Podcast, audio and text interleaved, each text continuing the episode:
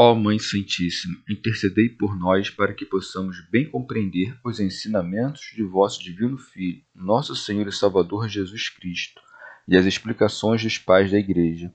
Ó Virgem Imaculada, ofereço-vos este trabalho e peço que abençoais aqueles que o ouvirem, e que seja para a maior honra e glória de Deus. Amém. Senhor Onipotente, purificai o meu coração e os meus lábios vós que purificastes os lábios do profeta Isaías com carvão em brasa, e dignai-vos, por tal modo, purificar-me com a vossa misericórdia, para que possa dignamente anunciar o vosso santo Evangelho. Por Jesus Cristo nosso Senhor. Amém. Senhor, abençoai-me. Que o Senhor resida no meu coração e nos meus lábios, para que anuncie digna e convenientemente o seu Evangelho. Amém. Evangelho de Nosso Senhor Jesus Cristo, segundo São Lucas. apresentação de Jesus no templo. Quando se completaram os dias para a purificação deles, segundo a lei de Moisés, levaram-no a Jerusalém a fim de apresentá-lo ao Senhor, conforme está escrito na lei do Senhor.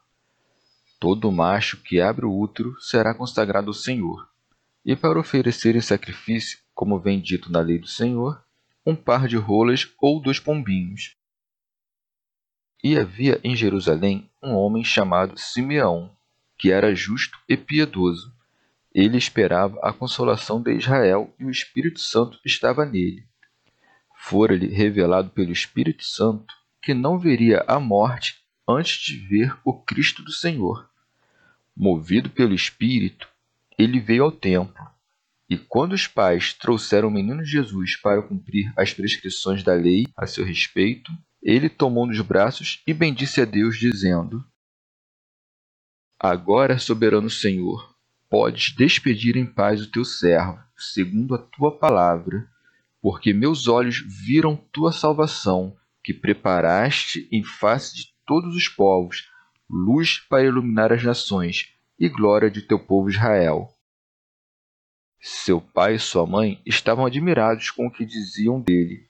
Simeão abençoou-os e disse a Maria, sua mãe: Eis que este menino foi posto para a queda e para o soerguimento de muitos em Israel, e como um sinal de contradição, e a ti uma espada traspassará tua alma, para que se revelem os pensamentos íntimos de muitos corações. Profecia de Ana Havia também uma profetisa chamada Ana, de idade muito avançada, filha de Fanuel, da tribo de Asser. Após a virgindade, vivera sete anos com o marido. Ficou viúva e chegou aos oitenta e quatro anos. Não deixava o templo, servindo a Deus dia e noite com jejuns e orações. Como chegasse nessa mesma hora, agradecia a Deus e falava do menino a todos os que esperavam a libertação de Jerusalém. Terminado de fazer tudo conforme a lei do Senhor, voltaram a Galiléia, para Nazaré, sua cidade, e o menino crescia, tornava-se robusto, enchia-se de sabedoria, e a graça de Deus estava com ele. Comentários dos Pais da Igreja São Cirilo depois da circuncisão, espera-se ainda o tempo da purificação. Por isso é dito, quando se completaram os dias para a purificação deles, segundo a lei de Moisés. São Beda. Se examinares as palavras da lei com cuidado, descobrirás que a Mãe de Deus, não tendo se unido a homem, não estava obrigada pelo preceito da lei. Com efeito, não era considerada impura toda mulher que desse à luz, mas a que havia concebido de homem, das quais se distinguia aquela que concebeu e deu à luz sendo virgem. No entanto, para que fôssemos libertos das correntes da lei, assim como Cristo, também a bem-aventurada Maria se submeteu à lei espontaneamente. Tito Bostrense Por isso, o evangelista diz com propriedade que se completaram os dias da sua purificação segundo a lei. De fato, não tinha necessidade de esperar pelo dia da sua purificação a Virgem Santa, que, tendo concebido do Espírito Santo, não conhecera varão. Prossegue. levaram-no a Jerusalém a fim de apresentá-lo ao Senhor. Santo Atanásio. Quando esteve o Senhor fora do olhar do Pai, e qual lugar existe fora do seu império em que o Senhor possa estar afastado do Pai para que ele seja levado a Jerusalém e introduzido no templo? Mas talvez essas coisas tenham sido escritas por nossa causa. Com efeito, assim como não se fez homem e foi circuncidado na carne para o seu benefício, mas para nos fazer deuses pela graça e para que sejamos circuncidados espiritualmente, assim também, por nossa causa, foi apresentado ao Senhor, para que aprendamos também nós a nos apresentarmos a Ele. São Beda. 33 dias depois da sua circuncisão, é apresentado ao Senhor, indicando misticamente que ninguém que não esteja circunciso dos seus vícios é digno de estar diante de Deus. Ninguém que não esteja livre das correntes da morte pode entrar perfeitamente nas alegrias da cidade celeste. Segue, segundo o que está escrito na lei do Senhor. Orígenes. Onde estão os que negam que Cristo pregou no Evangelho o Deus da lei? Pode-se pensar que Deus, sendo bom, submeteu seu filho à lei do inimigo que ele não havia dado? Com efeito, é na lei de Moisés que está escrito isto: todo macho que abre o útero será consagrado ao Senhor. São Beda. A palavra primogênito refere-se ao primogênito do homem e do animal. Ambos, segundo o mandamento da lei, deviam ser consagrados e, portanto, pertencer ao sacerdote de modo que este deveria receber um preço pelo primogênito e purificar todo animal impuro. São Gregório de Nissa.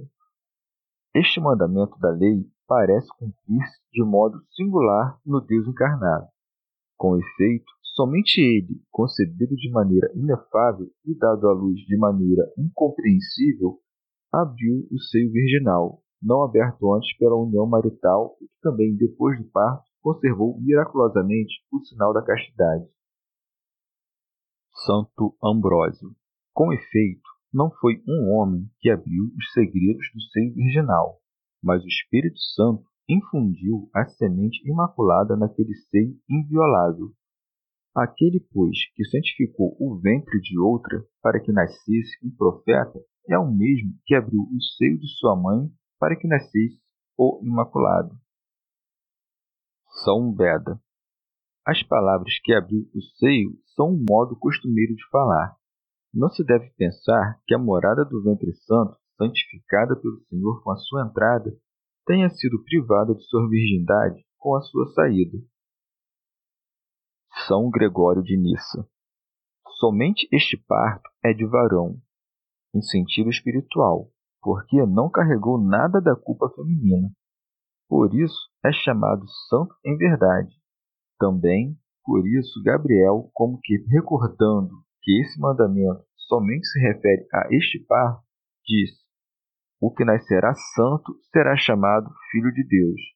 Quanto aos outros primogênitos, a sabedoria evangélica determinou que fossem chamados santos porque, sendo oferecidos a Deus, se fizeram dignos desse nome. Mas quanto ao primogênito de toda criatura, o anjo anuncia que nasce santo porque o é por si mesmo. Santo Ambrósio. Somente o Senhor Jesus, entre os nascidos de mulher, é santo em todas as coisas, porque não experimentou no seu parto maculado o contágio da corrupção terrena, que repeliu por sua majestade celestial. Com efeito, se seguirmos o sentido literal, como pode todo varão ter sido santo, se é manifesto que muitos foram indícios.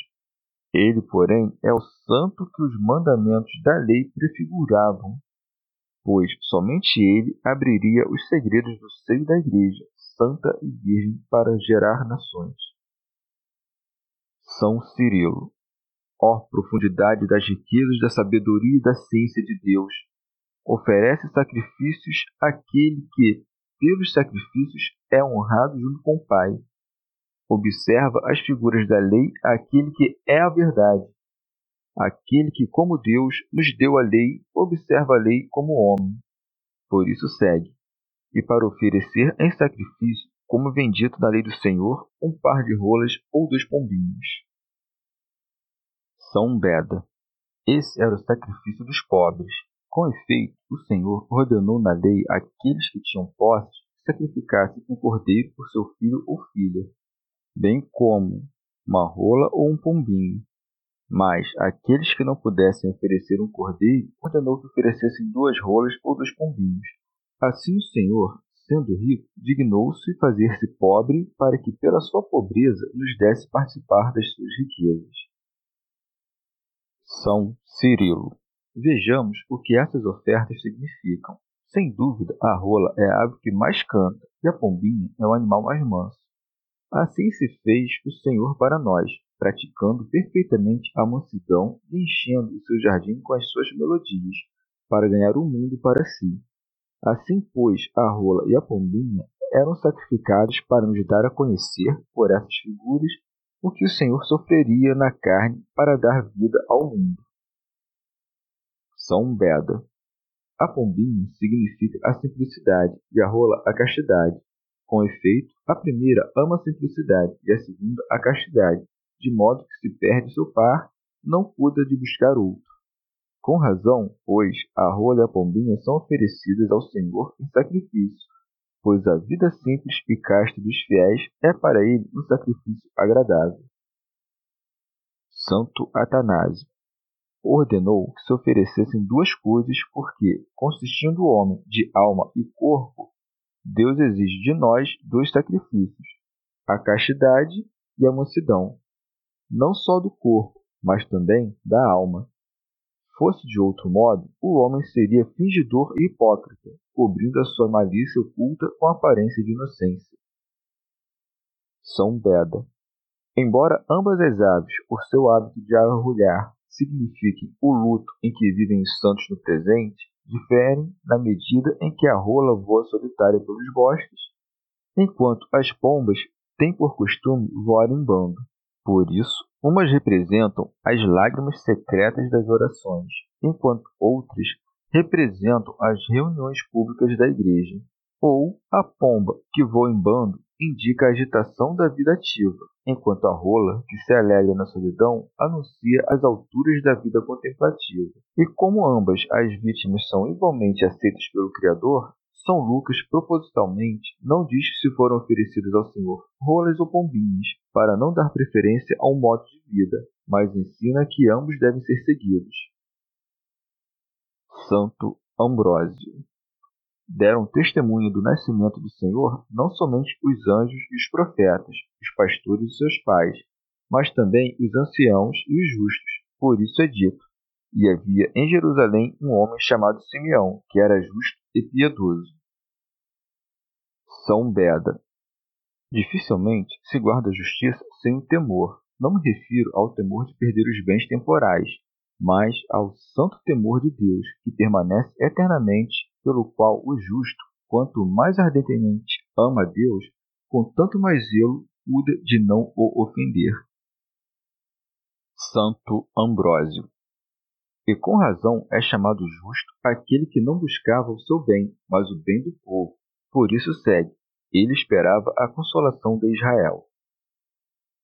São Gregório de Nissa. O prudente Simeão certamente não esperava a felicidade mundana para a consolação de Israel, mas a passagem da sombra da lei para a beleza da verdade. Com efeito, sabia por um oráculo que veria o Cristo do Senhor antes de abandonar este mundo. Por isso segue, e o Espírito Santo estava nele. De fato, era pelo Espírito Santo que se fazia justo. Fora-lhe revelado pelo Espírito Santo que não veria a morte antes de ver o Cristo do Senhor. Santo Ambrósio. Desejava, de fato, livrar-se das correntes da fraqueza do corpo, mas esperava ver o que lhe fora prometido, pois sabia que são bem-aventurados os olhos que o veem. São Gregório Magno. Aqui aprendemos também com quão grande desejo os homens santos do povo de Israel desejavam ver o mistério da sua encarnação. São Beda. Ver a morte significa sofrê-la. Com muita felicidade, verá a morte da carne todo aquele que tiver se esforçado por ver com os olhos do coração o Cristo do Senhor, tendo a sua vida na Jerusalém celeste. frequentando os umbrais do templo de Deus, isto é, seguindo o exemplo dos santos, nos quais Deus tem a sua morada, pela mesma graça do Espírito Santo, pela qual soubera que ele viria, sabe agora que ele veio. Por isso segue. Movido pelo Espírito, ele veio ao templo. Orígenes, e tu, se queres segurar Jesus e abraçá-lo com tuas mãos, esforça-te com todas as tuas forças para ter como guia o Espírito e vir ao templo de Deus. Com efeito, prossegue. E quando os pais trouxeram, isto é, Maria, sua mãe, e José, que pensavam ser seu pai, o menino Jesus para cumprir as prescrições da lei a seu respeito, ele o tomou nos braços. São Gregório de Nissa.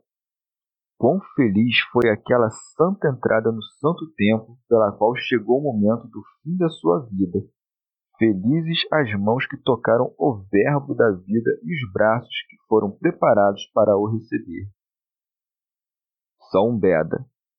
O justo, segundo a lei, recebe o menino nos seus braços para indicar que a justiça das obras, que provinha da lei, simbolizada pelas mãos e pelos braços, deveria ser transformada pela graça certamente humilde, mas salvífica da fé evangélica. O ancião tomou o menino Jesus para indicar que este mundo, já como que velho e exaurido, retornaria à infância e à inocência da vida cristã. Orígenes. Se só de tocar a orla de sua veste aquela mulher foi curada, o que se deve pensar de Simeão, que tomou nos seus braços o menino e se alegrou vendo que aquele pequeno que segurava era o que tinha vindo libertar os cativos? e sabendo que ninguém o podia libertar da prisão do corpo, senão aquele que tinha em seus braços. Por isso é dito, e bendisse a Deus, dizendo: Agora, soberano Senhor, podes despedir em paz o teu servo. Teofilacto diz Senhor para confessar que ele é o Senhor da morte e da vida, e assim professa que o menino que tomou em seus braços era Deus. Orígenes, como dizendo: Quando eu não tinha a Cristo em meus braços, estava preso e não podia escapar das minhas correntes. São Basílio. Se examinares as palavras dos justos, verás que todos lamentam este mundo e sua triste duração. Diz Davi: Ai de mim, que meu desterro se prolongou. Santo Ambrósio. Vê, pois, que este justo como que encerrado no cárcere da sua massa corpórea, quer ser libertado para começar a existir com Cristo. Todo aquele que quiser que o deixem partir, venha a Jerusalém, espere por Cristo Senhor, tome em suas mãos o Verbo de Deus e o abrace, por assim dizer, com os braços da sua fé. Então será liberado para que não veja a morte aquele que viu a vida. Expositor grego Simeão bendizia a Deus, entre outras coisas, porque o que lhe fora prometido se cumpriu verdadeiramente. Mereceu ver com os olhos a consolação de Israel e tê-la em suas mãos. Por isso diz: segundo a tua palavra, isto é, porque obtive o cumprimento das promessas. E agora que vi com os olhos o que eu desejava, liberta o teu servo, que nem teme provar a morte, nem é perturbado por pensamentos hesitantes. Por isso acrescenta, em paz. São Gregório de Nissa. Depois de Cristo ter destruído o inimigo, que é o pecado, e de ter nos reconciliado com o Pai, a travessia dos santos foi feita em paz. Orígenes. Quem se retira deste mundo em paz, a não ser aquele que entende que Deus estava em Cristo reconciliando o mundo consigo, e que não tem nenhuma inimizade com Deus, mas recebeu em si toda a paz por suas boas obras. Expositor grego. Fora-lhe prometido que não veria a morte sem antes ter visto a Cristo Senhor. Por isso, para mostrar que isso havia se cumprido, acrescenta: Porque os meus olhos viram a tua salvação. São Gregório de Nissa. Bem-aventurados os teus olhos, tanto os da alma como os do corpo, estes, porque receberam a Deus visivelmente. Aqueles, porque não se voltam somente ao que é visto, mas, iluminados pelo fulgor do Espírito do Senhor, reconhece o Verbo na sua carne. Com efeito, a salvação que percebeste com teus olhos é o próprio Jesus, cujo nome dá e manifesta essa salvação. São Cirilo. Cristo era o mistério que foi revelado nos últimos tempos do mundo, tendo sido preparado antes da origem do mundo. Por isso segue, que preparaste em face de todos os povos. Santo Atanásio isto é, a salvação de todo o mundo realizada por Cristo. Como então é dito acima que esperava a consolação de Israel? Porque soube pelo Espírito que a futura consolação de Israel teria lugar quando a salvação estivesse preparada para todos os povos. Expositor grego. Observa também a sagacidade daquele ancião digno e venerável, antes de que fosse considerado digno da feliz visão, esperava a consolação de Israel. Quando, porém, obteve aquilo que esperava, exclama ter visto a salvação de todos os povos, pois de tal modo foi iluminado pelo inefável esplendor daquela criança inefável, que se lhe fizeram conhecidos de uma vez a sucessão dos tempos que viriam. Teofilacto diz em face para indicar que a sua encarnação seria conhecida por todos os homens. Diz que esta salvação é a luz das nações e a glória de Israel. Por isso segue: luz para iluminar as nações. Santo Atanásio. As nações, antes do advento de Cristo, estavam nas trevas mais profundas, privadas do conhecimento de Deus. São Cirilo. Com o advento de Cristo, fez-se a luz para os que vagavam nas trevas, oprimidos pela mão do diabo. Foram chamados pelo Pai ao conhecimento do Filho, que é a verdadeira luz. São Gregório de Nissa. Israel, porém, era iluminado pela lei, ainda que fracamente. Por isso, não diz que a luz veio a Israel, mas acrescenta: E glória de teu povo Israel, recordando a história antiga. Pois, assim como nos tempos antigos, Moisés, depois de falar com o Senhor, retornou com o rosto glorioso, assim também eles, conhecendo a luz divina da sua humanidade e abandonando o antigo véu, eram transformados em imagem sua, passando de glória em glória. São Cirilo. Embora alguns deles tenham sido desobedientes, outros foram salvos e, por Cristo, alcançaram a glória. As primícias deles foram os divinos apóstolos, cujo fulgor ilumina todo o mundo. Também Cristo foi, de modo singular, a glória de Israel, pois segundo a carne procedia deles, embora seja sobretudo enquanto Deus bendito para sempre. São Gregório de Nissa. Diz teu povo, não apenas porque era adorado por eles, mas também porque nasceu deles segundo a carne. São Beda. Com razão, a iluminação das nações é mencionada antes da glória de Israel, pois somente quando a plenitude das nações houver entrado é que Israel será salvo. Expositor grego. Toda vez que o conhecimento das coisas transcendentes vem à memória, renova-se na mente do milagre. Por isso é dito: seu pai e sua mãe estavam admirados com o que diziam dele. Orígenes. Das coisas que eram ditas, tanto pelo anjo e pela multidão da milícia celeste, pelos pastores e pelo próprio Simeão. São Beda. José é chamado pai do Salvador, não porque fosse verdadeiramente seu pai, mas porque era considerado por todos o seu pai, a fim de que se conservasse a boa fama de Maria. Santo Agostinho. Pode ser chamado seu pai do mesmo modo como é chamado marido de Maria, isto é, sem a união da carne, mas em razão do vínculo conjugal. Vínculo muito maior que se tivesse adotado um filho alheio. Portanto, José não deve deixar de ser chamado pai de Cristo por não o ter gerado, uma vez que também seria chamado pai daquele que, não tendo nascido de sua esposa, adotasse de outro. Orígenes. Quem examina mais a fundo a questão pode dizer que, como a genealogia do Senhor é traçada de Davi até José, para não parecer que o nome de José é mencionado em vão, pois não teria sido pai do Salvador, é chamado Pai do Senhor, de modo que a genealogia possa manter o seu lugar. Expositor grego. Depois de fazer louvores a Deus, Simeão volta-se aos que traziam o menino para bendizê-los. Por isso segue: Simeão abençoou-os. dá a sua bênção a ambos, mas dirige os presságios das coisas ocultas apenas à mãe. Desse modo, não nega a José a participação na paternidade, mas, dirigindo as palavras à mãe em separado, proclama-a como sua verdadeira mãe. Por isso segue: E disse a Maria, sua mãe: Eis que este menino foi posto para a queda e para o soerguimento de muitos em Israel. Santo Ambrósio vê a graça abundante difundindo-se entre todos pelo nascimento do Senhor e a profecia sendo negada aos incrédulos, não aos justos. Eis que Simeão profetiza que Cristo veio para a ruína e para o ressurgimento de muitos. Orígenes, o que expõe com simplicidade pode dizer que ele veio para a ruína dos infiéis e para a ressurreição dos que acreditam. São João Crisóstomo.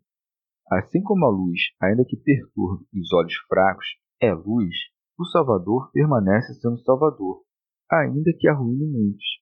Com efeito, a destruição não é obra sua, mas da loucura deles. E assim, o seu poder se manifesta não somente na salvação dos bons, mas também na destruição dos maus. Pois é por brilhar muito que o sol perturba a vista fraca. São Gregório de Nissa. Observa a bela escolha de palavras nessa distinção. É dito que a salvação foi preparada diante de todo o povo, mas a ruína e o ressurgimento são de muitos. O propósito de Deus é a salvação e a deificação de todos, mas a ruína e o ressurgimento está na vontade de muitos, conforme sejam fiéis e infiéis. Que, porém, os caídos em credos sejam levantados não é contrário à razão. Orígenes.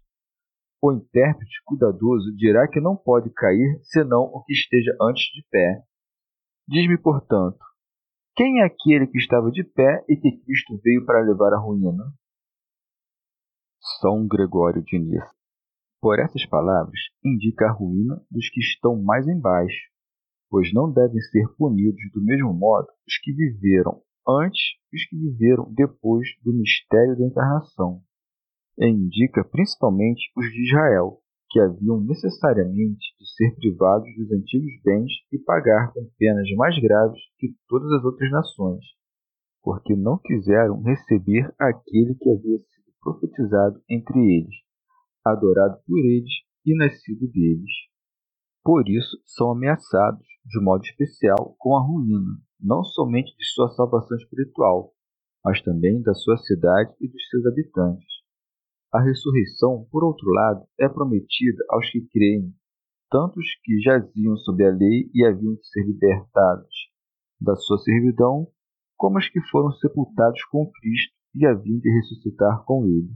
Compreende, com essas palavras, pela concórdia de seu sentido com as palavras dos profetas, que um e mesmo Deus e legislador falou pelos profetas e no Novo Testamento, pois as palavras dos profetas declaram que haveria uma rocha da ruína e uma pedra de tropeço, para que aqueles que crescem nele não fossem confundidos. Orígenes Há também um sentido mais profundo dirigido contra aqueles que latem contra o Criador, dizendo: Eis o Deus da lei e dos profetas, vede como ele é, ele diz: Eu faço morrer e faço viver. Se por isso ele é um juiz sanguinário, criador cruel, também o é Jesus, seu filho. De fato, as mesmas coisas se escrevem aqui a respeito dele, que veio para a ruína e para a ressurreição de muitos. Santo Ambrósio, isto é, para discernir os méritos dos justos e dos injustos e, segundo as nossas obras, como juiz verdadeiro e justo, determinar os suplícios ou os prêmios. Orígenes. Devemos ver que o Salvador não veio igualmente para a ruína e para a ressurreição. Com efeito, porque eu estava em pecado, foi-me útil cair e morrer para o pecado. Os santos profetas, quando contemplavam algo excelso, caíam sobre suas faces, para que, por sua ruína, fossem mais plenamente limpos do pecado. Isso é o que o Salvador te concede em primeiro lugar. Eras pecador, caia em ti o que era pecado, para que possas então ressuscitar e dizer: Se morremos com ele, também com ele viveremos. São João Crisóstomo. A ressurreição é uma vida nova. Com efeito, quando o lascivo se faz casto, o avaro, misericordioso e o furioso manso, então se opera a ressurreição, o pecado morre e ressuscita a justiça. Prossegue. E como um sinal de contradição. São Basílio. Com propriedade, a cruz é chamada pela Escritura sinal de contradição, pois diz que Moisés fez uma serpente de bronze e a pôs por sinal.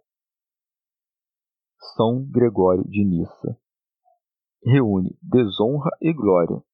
Com efeito, para nós cristãos, é verdadeiramente um sinal de contradição, pois, enquanto para uns é ridículo e horrível, para outros é digno de veneração.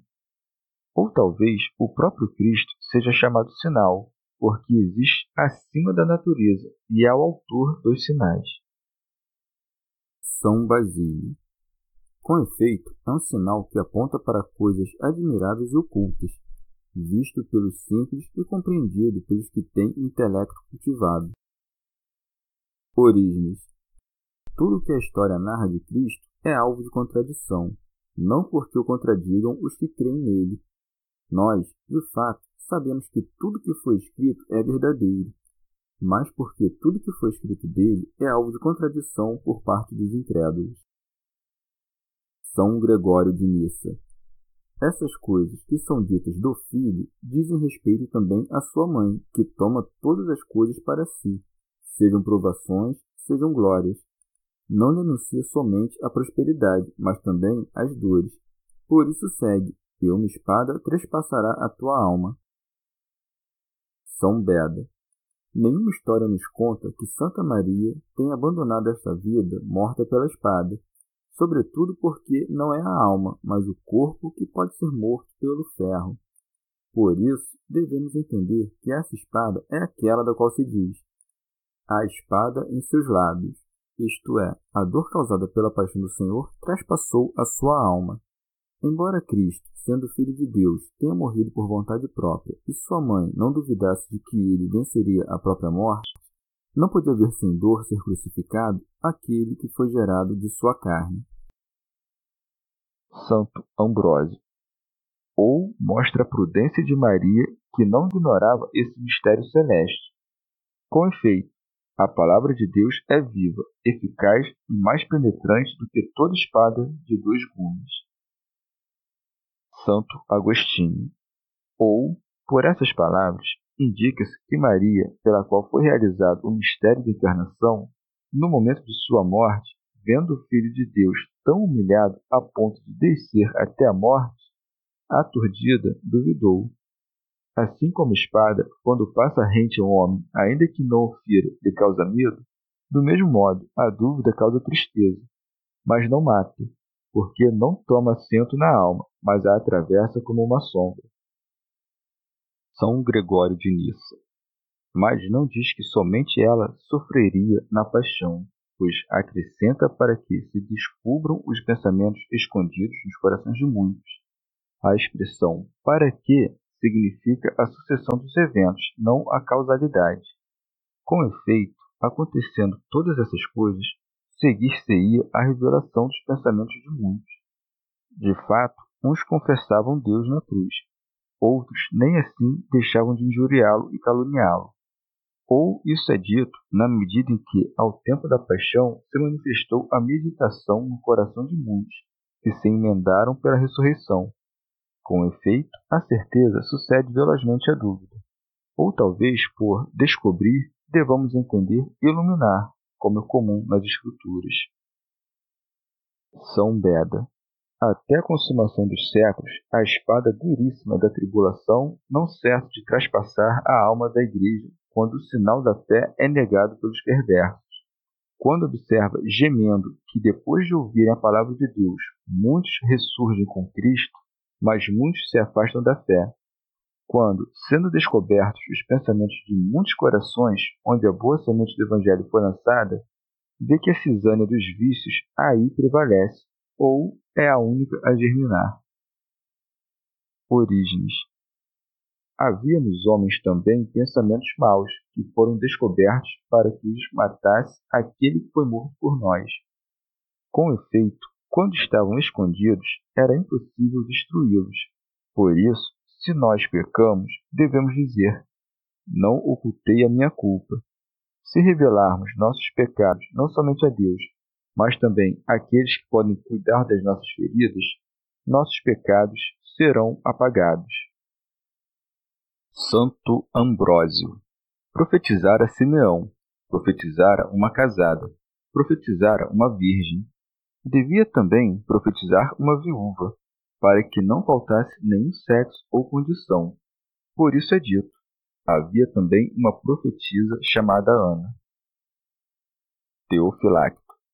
O evangelista detém-se na descrição de Ana, mencionando seu pai e a sua tribo, como que apresentando como testemunhas os muitos que conheceram seu pai e sua tribo. São Gregório de Nissa. Ou porque houvesse muitas pessoas com o mesmo nome naquele tempo.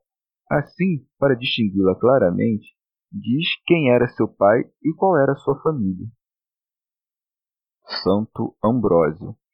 Ana, tanto por sua condição de viúva como por seus costumes, é apresentada como digna de anunciar o Redentor do mundo. Por isso prossegue, de idade muito avançada, filha de Fanuel, da tribo de Asser. Após a virgindade, vivera sete anos com o marido, ficou viúva e chegou aos oitenta e quatro anos. Orígenes O Espírito Santo não permaneceu nela por acaso. Com efeito, o maior bem é possuir, se possível, a graça da virgindade. Se não é possível mais acontecer à mulher de perder o seu marido, é perseverar como viúva.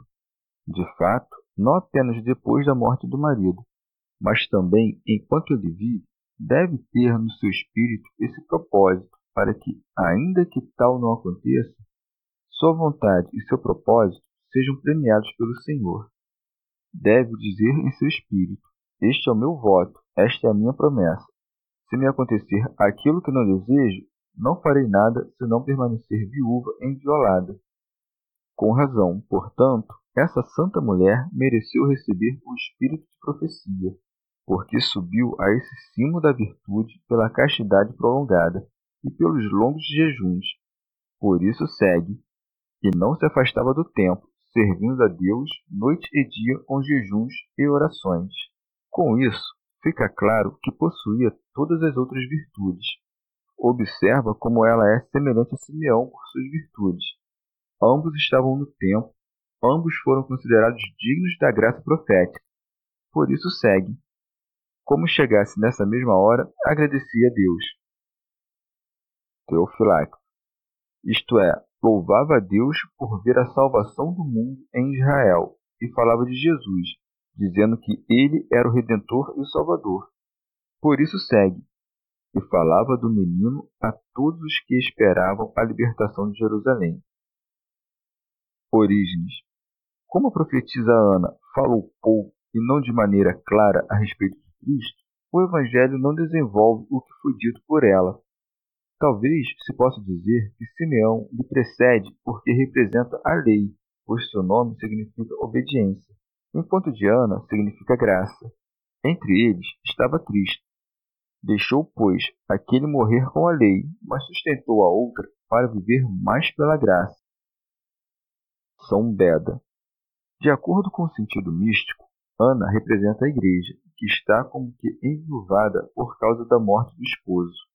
Também o número dos anos de sua vez representa o tempo da peregrinação do corpo da igreja longe do Senhor, Sete vezes por doze são oitenta e quatro.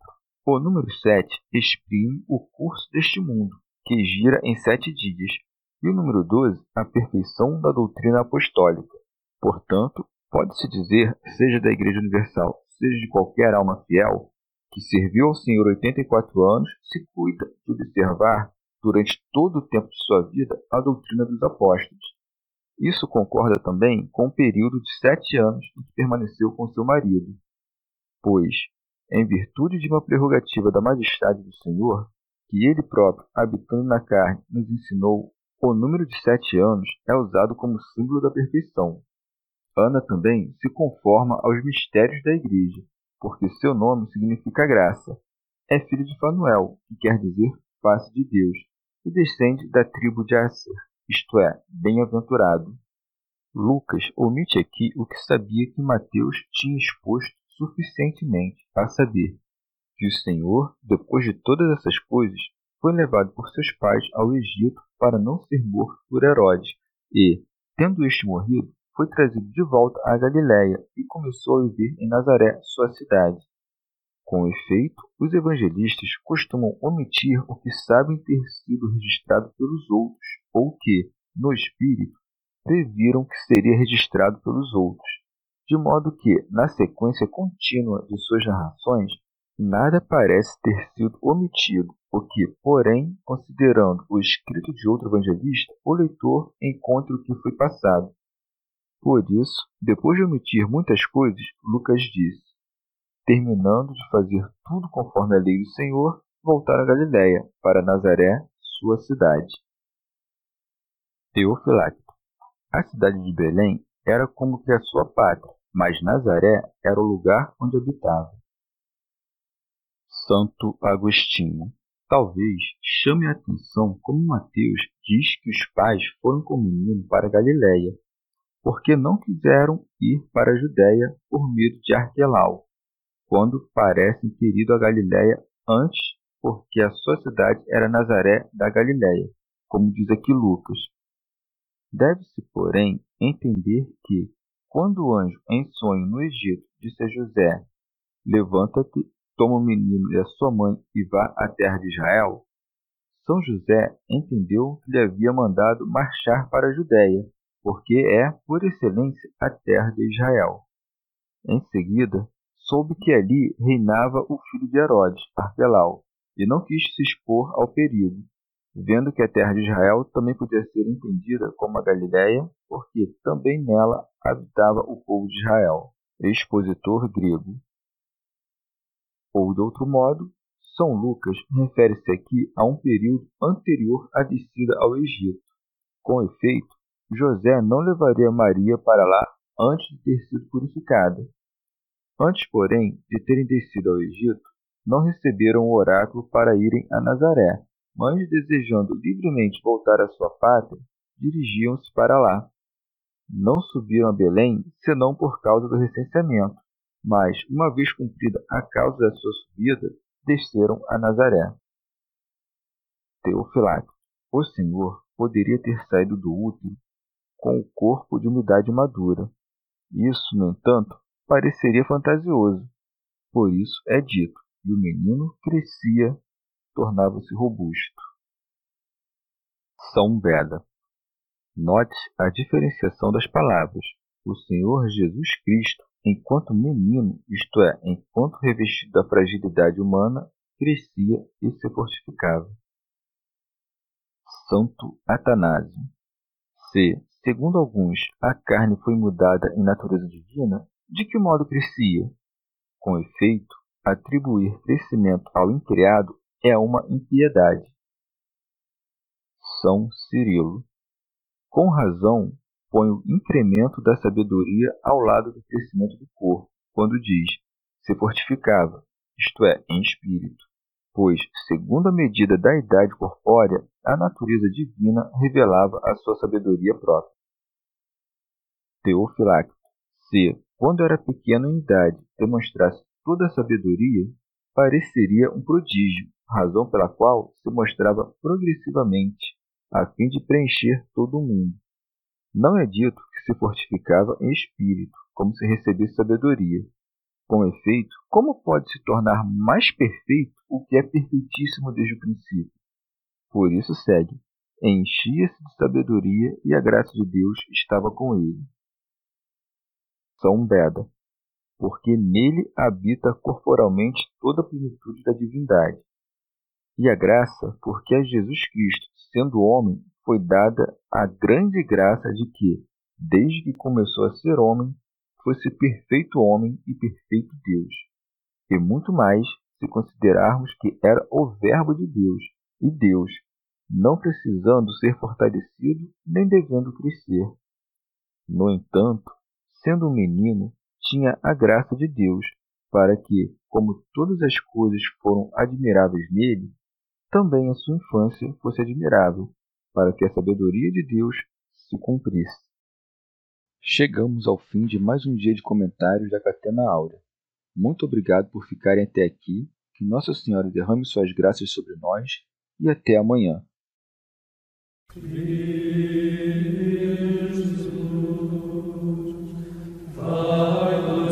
Senhor.